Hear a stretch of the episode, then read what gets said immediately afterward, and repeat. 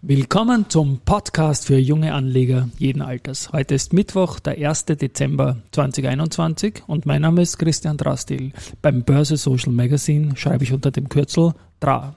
Und mein Name ist Josef Klarek und beim Börse Social Magazine schreibe ich unter dem Kürzel JC. Und gemeinsam sind wir Team DRA JC.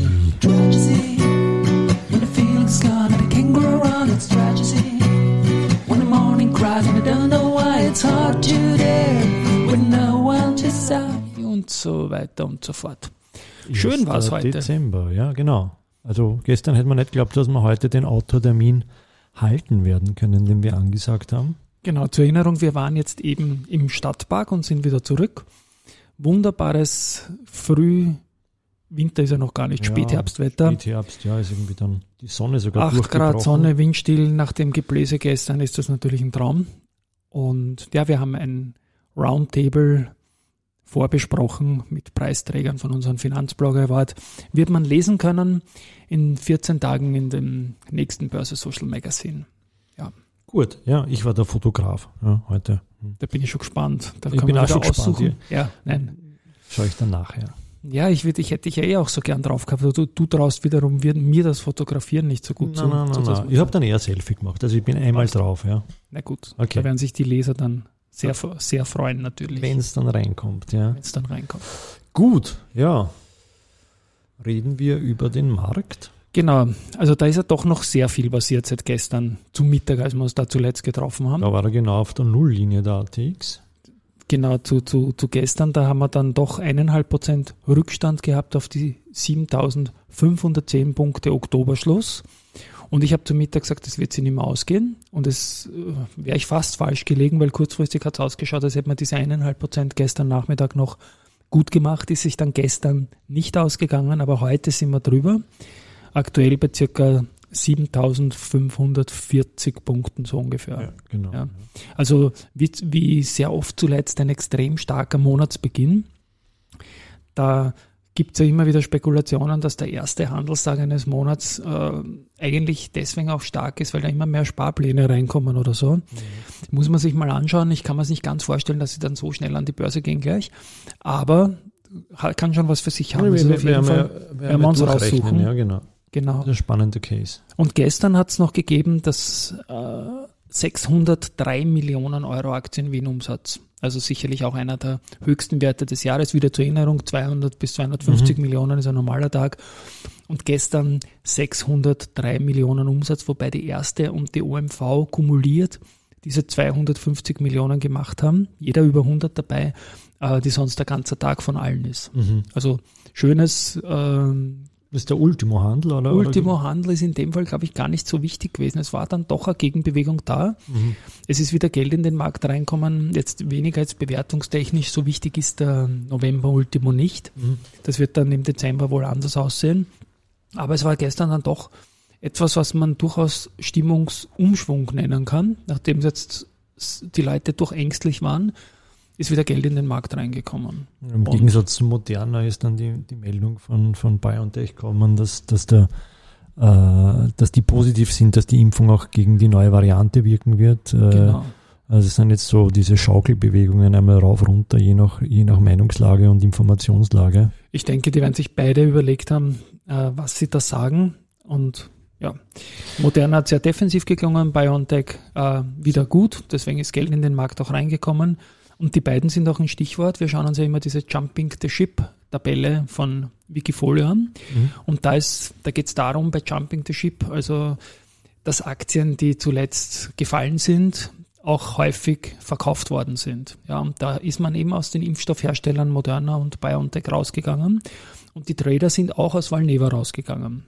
Sicher auch fette Gewinne drauf. Es ist natürlich diese Aussage, dass die neue Omikron- Omikron-Variante da auch neue Herausforderungen bringt für die Impfstoffhersteller, die bereits am Markt sind, wie die, wie die Moderna, die BioNTech und auch die, die noch gar nicht am Markt sind. Da weiß man auch nicht, wie schnell die anpassen können. Also Valneva ist da sicherlich, bleibt hot auf jeden Fall und hat sich gestern auch schön stabilisiert bei 27 so in der Gegend. Also das Jumping the Ship ist dann, wenn du eine Aktie kaufst, äh, Verkaufst, etwas Fallendes verkaufst. Etwas Fallendes verkauft. Ja.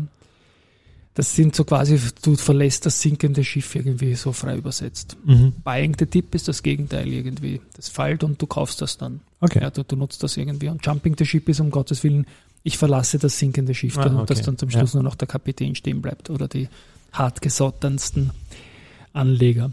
Und dann ist jetzt noch, weil wir gerade Valneva sind, da habe ich einen Handelsblatt-Podcast gehört, knapp 30 Minuten, wo die aktuelle äh, Bedrohung eben durch, durch Covid und alle Mutationen und die äh, Zusammenführung mit den ganzen Impfstoffherstellern inklusive Valneva, denen werden, glaube ich, viereinhalb Minuten geschenkt, äh, meiner Meinung nach sehr gut zusammengefasst ist. Werden wir dann verlinken, diese Mhm. Geschichte. Ja. Schön, oder was mir aufgefallen ist, heute von den, auf der Gewinnerseite haben wir die SIMO und die POR, die haben bei uns einen 5% Wohler-Alert ausgelöst.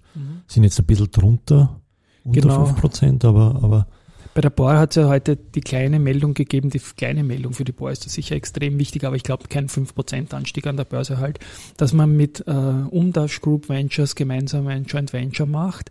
Äh, da geht es um eine digitale Baulogistikplattform. mhm. Das geht um Connecting von Kunden, Lieferanten und Datensicherheit. Also sicher, sicher sehr wichtig und ich wollte die Meldung jetzt auch nicht kleinreden, aber es ist kein 5% Anstieg. Mhm. Bohr hat, glaube ich, durch einen Share-Overhang nach der Kapitalerhöhung und dieser sich verschlechternden insgesamten Marktsituation gelitten, hat dann gute Ergebnisse und einen guten Ausblick reingebracht und ist jetzt wieder bei 12 hoch, nachdem wir in den letzten Tagen in diesem allgemeinen Marktrückgang sogar unter die 12, unter das Kapitalerhöhungsniveau gefallen waren. Ja, und Esimo irgendwie Detto, die haben auch die 20 Euro nicht halten können und haben sich jetzt mit Schwung wieder drüber bewegt. Und auch da waren gute Zahlen und ein guter Ausblick. Insofern zwei meiner Meinung nach zu Recht gute Gewinner. Gut, und jetzt kommt wieder ein kleines Stichwort. Dividende, Dividende, Dividende, Dividende. Das entwickelt sich jetzt noch zu einem großen Thema heuer. Wir haben ja schon gesehen, die Strabag und die Adico Bank, die mächtige Dividenden ausgeschalt, äh, geschüttet haben, ausgeschalten. Ja, ausgeschüttet haben, also da sind wir im deutlich zweistelligen Bereich gelegen und jetzt schießen zwei Unternehmen noch nach mit ähnlichen äh, Maßnahmen, nämlich die CAIMO und die Lenzing. Mhm. Bei der CAIMO ist so, da gibt es eine Sonderdividende von 5 Euro pro Aktie. Das ist auf der außerordentlichen HV beschlossen worden. Und da geht es jetzt darum, dass ähm, Starwood das offenbar so will, der Großaktionär. Und 5 Euro ist natürlich ganz gewaltig. Ja, wenn man sagt, das ist, wir sprechen da auch wieder von rund ähm, 20 Prozent. Ja, die steht ungefähr bei 36. Bei 36, dann sprechen wir von 15 Prozent, ja. Von 15 Prozent, danke für den Kurs. Ja. Aber gewaltig natürlich 5 Euro. Und das wird, Und, und ist das terminisiert, wenn die Sonderdividende oder, oder kann man das sagen, ich will das jetzt? Oder? du, nein, es hat eben eine au- außerordentliche HV gegeben und Mhm. das will man heuer noch runterbringen. Okay, ja. das will man heuer noch, okay. noch runterbringen, ja. Und das ist eine gute Sache. Detto, Lenzing, Mhm. Die haben 4,35 Euro. Ja, das ist jetzt nicht ganz zu vergleichen natürlich, Ja. ähm, weil die Lenzing-Aktie, glaube ich, bei 105, 100 106 steht oder so. 104, 105, 104, ja. Genau. Und die wollen das jetzt 4,35 Euro, ist aber trotzdem noch eine schöne Rendite, 4%. Ähm, Und auch Sonderdividende, Nein, es ist ein ein Dividendenvorschlag. Dividendenvorschlag. ja, die okay. haben aber auch, muss man dazu sagen, äh, in den Jahren 2019 und 2020 keine Dividende bezahlt. Mhm. Ähm, Es ist für mich ein gutes Signal, dass sie es jetzt tun, weil bei Lansing immer wieder so mitschwingt, wie weit sind die mit dem Turnaround und so weiter. Und eine Dividende ähm, in dieser Höhe unterstreicht irgendwie, dass die gut unterwegs sind. Mhm. Ja. Okay. Dann habe ich noch gefunden, das ist sogar gekommen über ihn.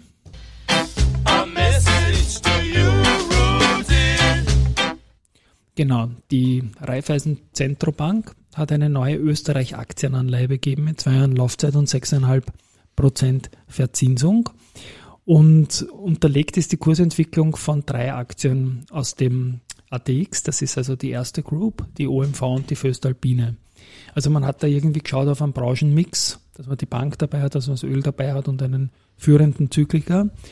Und es ist so, dass die Anleihe, wie gesagt, zwei Jahre läuft, 6,5 Prozent bringt, wenn ähm, keine der, der drei Aktien während der Laufzeit bei der Barriere von 59 Prozent liegen. Mhm. Ja, also die können durchaus alle 40 Prozent fallen.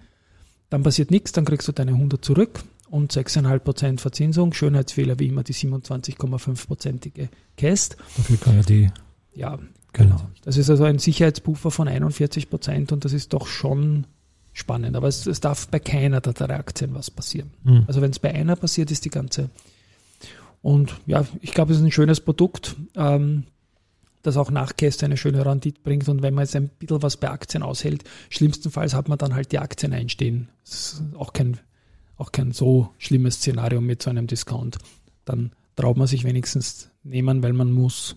Ja, also insofern glaube ich, ist eine vernünftige Sache.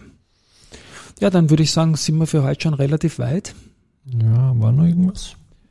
War noch irgendwas aus meiner Sicht eigentlich nicht heute. Ich glaube, wir haben nichts vergessen. Wir haben nichts vergessen, die ganzen Adventkalender haben wir noch erwähnt, sind losgegangen. Auch die Zira macht einen Adventkalender, Circle Investor Relations Austria.